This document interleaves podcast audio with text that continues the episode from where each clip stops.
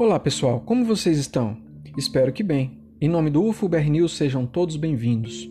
Hoje vamos falar sobre João Gordo, apresentador e vocalista da banda Ratos de Porão, o cantor Lobão, Zé do Caixão e uma história envolvendo eles com Exu Caveira, uma entidade muito mal compreendida por algumas religiões.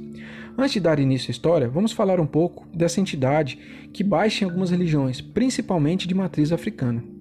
Falando por cima, o Exu Caveira é um espírito em evolução, que aceitou trabalhar pelas pessoas, fazendo o bem e contribuindo pelo aprendizado delas. Esses Exus baixam nos terreiros dando conselhos, passes, encaminhando espíritos errantes para outras dimensões. Muitas vezes a aparência de caveira é para mostrar o desapego da matéria e as mazelas causadas pela ignorância e decisões humanas. E também para mostrar que trabalham na falange dos caveiras. Mas isso é falando bem superficialmente, viu pessoal? É, bom, é, o podcast de hoje foi inspirado em uns vídeos que eu vi no canal Umbanda Livre no YouTube. Quem quiser dar uma pesquisadinha lá para saber mais, tá? Vamos dar início. O João Gordo ele foi entrevistado pelo Zé do Caixão alguns anos atrás. Quem não conhece, dá uma pesquisadinha também lá sobre o Zé do Caixão, que ele é uma figura bem emblemática e importante na história do cinema, na TV e na mídia brasileira. Bom, a entrevista com o João Gordo primeiro. O João Gordo disse que em 1985 o Exu Caveira fez uma previsão sobre a sua carreira, falando que a banda Ratos de Porão não daria tanto dinheiro assim, mas que ele por si só seria muito famoso. Na ocasião, Zé do Caixão perguntava as experiências sobrenaturais de João Gordo, que diz que gosta muito desses, desse lado sobrenatural, mas gosta quando tem uma relação científica envolvida. É, o João Gordo diz que ficou impressionado porque logo na entrada do terreiro lá tinha uma cruz e uma galinha presa nela. Tinha também tridentes de Exu. E o Zé do Caixão logo falou: esses ambientes são que seriam os lugares prediletos dele.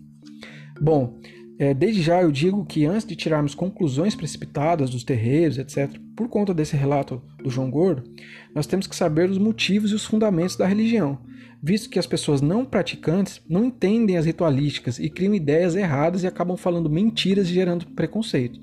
Então, antes da gente entender qualquer coisa sobre religião, gerar preconceito sobre entidades, é bom a gente dar uma estudada, pesquisar, né? Não precisa mudar de religião nada, mas para a gente não ter preconceito com as outras religiões. Ainda na conversa de João Gordo, o Exu Caveira, incorporado em seu médio, disse que o João cultuava os Exus Caveiras porque tinha uma tatuagem no corpo de caveira. Mas essa tatuagem, ela estava num local não visível.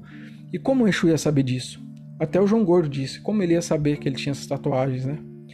É, pela história do João Gordo de 1985 para cá, parece que Seixu acertou no que ele disse, né? Se a gente vê as previsões que ele fez pro João Gordo, da banda e da carreira pessoal dele, né? Bom, pessoal, agora a gente vai aqui para a história do Lobão. O Lobão ele disse que foi Cambone do Tranca-Ruas em um terreiro. Essa entrevista também está no podcast, tá? Inteligência Limitada. Para quem quiser dar uma conferida também lá, que é bem interessante o podcast. É, então, Cambone, pessoal, só para ficar claro, ele é um indivíduo que tem algumas atribuições dentro de um terreiro, como auxiliar os guias espirituais incorporados em seus médios, bem como auxiliar as pessoas que lá estão visitando, tá? Lobão começa a história dizendo que foi curado de uma doença chamada nefrose. É, até onde eu sei, eu acho que é uma doença renal. E depois é, dessa cura, ele começou o seu trabalho como cambone.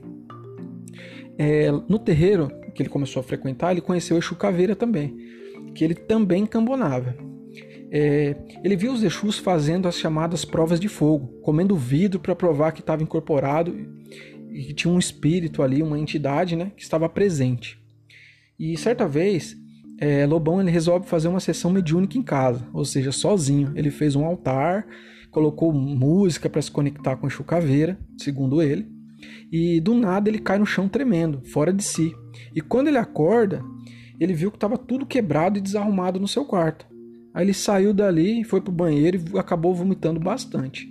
Aí depois, quando ele acabou contando, sua mãe viu toda aquela situação, né? A mãe preocupada levou ele no médico para ver o que tinha acontecido, né? Aí os médicos é, não sabiam do que estava acontecendo com ele. Foi passando o tempo e até ele disse que ele não poderia nem falar o nome Chucaveira, né? O tempo foi passando ao longo dos dias e meses que ele já falava o nome do Exu, ele já caía no chão, tremendo, não lembrava de nada, né? Isso ele disse que aconteceu por um bom tempo, eu acho que por longo da juventude dele, né? E aí, ao passar dos anos, ele ficava pensando, mas será que isso aqui é um Exu caveira mesmo? Bom, o tempo passou e ele conheceu uma mulher.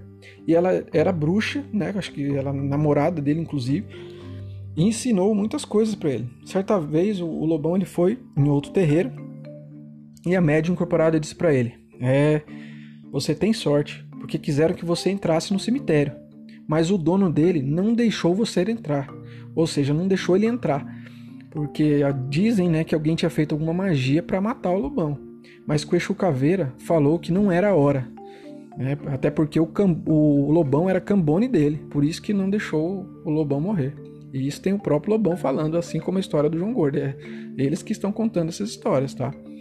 E aí eu me pergunto, como essa médium também ia saber dessas informações, né? Que, o, que ele cambonava, etc. Como que esse Exu salvou a vida dele. É interessante de saber essas coisas aí também, né?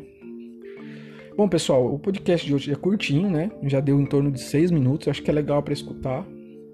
E né, eu espero que vocês tenham gostado. E também, se vocês se, lem é, se lembrarem de mandar, pode mandar dúvidas, é, sugestões para os próximos episódios, né? Manda no, no Instagram mesmo, arroba UFBR, é, manda um direct lá para dar sugestões, se vocês estão gostando, o que, que a gente pode estar tá falando nos próximos episódios também. Tá bom? Espero que vocês tenham gostado e até a próxima.